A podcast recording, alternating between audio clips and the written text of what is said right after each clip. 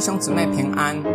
今天我们灵修的经文启示录八章一节：羊羔揭开第七印的时候，天上静默了大约半小时。约翰说到基督揭开第七印的时候，天上静默了大约半小时，没有出现向前试印的四骑士，或是看见祭坛下殉道者向神呼求。或是天上敬拜的场景，而是天上静默大约半小时。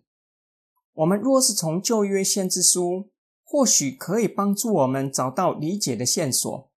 先知以赛亚说到巴比伦幕后的光景，从原本热闹喧哗的城市，变成默然无声的寂静。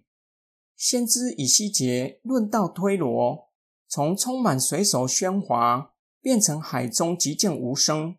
哈巴古书和撒加利亚书说到神在圣殿中作王，万民因神的审判而静默无声。因此，揭开第七印之后，约静默半小时，表达神的审判降临的时刻。全地都在神的面前静默无声。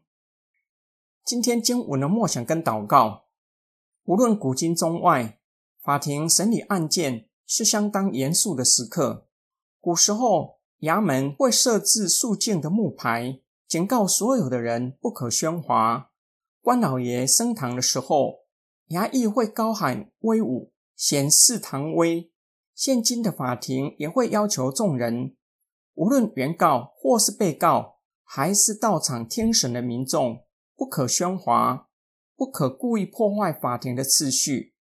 假如地上的法庭开庭尚且如此，将来天上的大法庭开庭，上帝坐在宝座上审判世人的时候，世人岂不都会静默无声？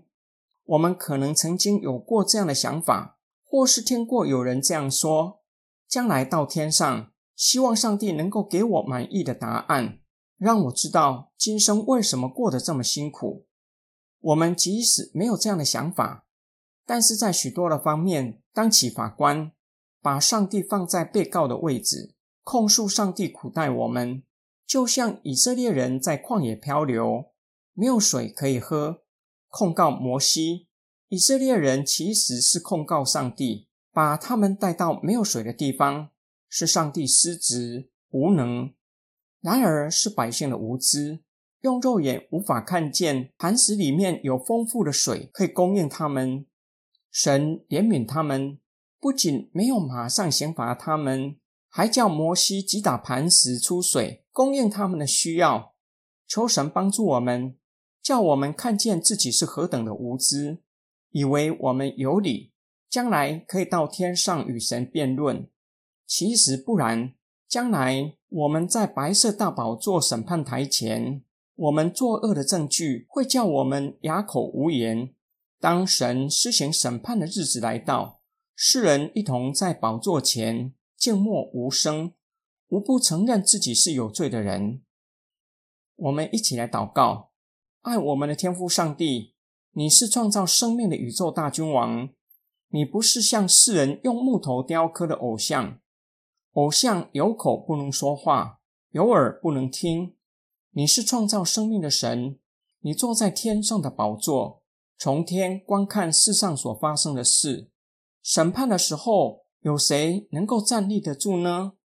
因此，我们应当在你面前肃静静默，等候聆听你发命令，并且照着你的命令过地上寄居的生活。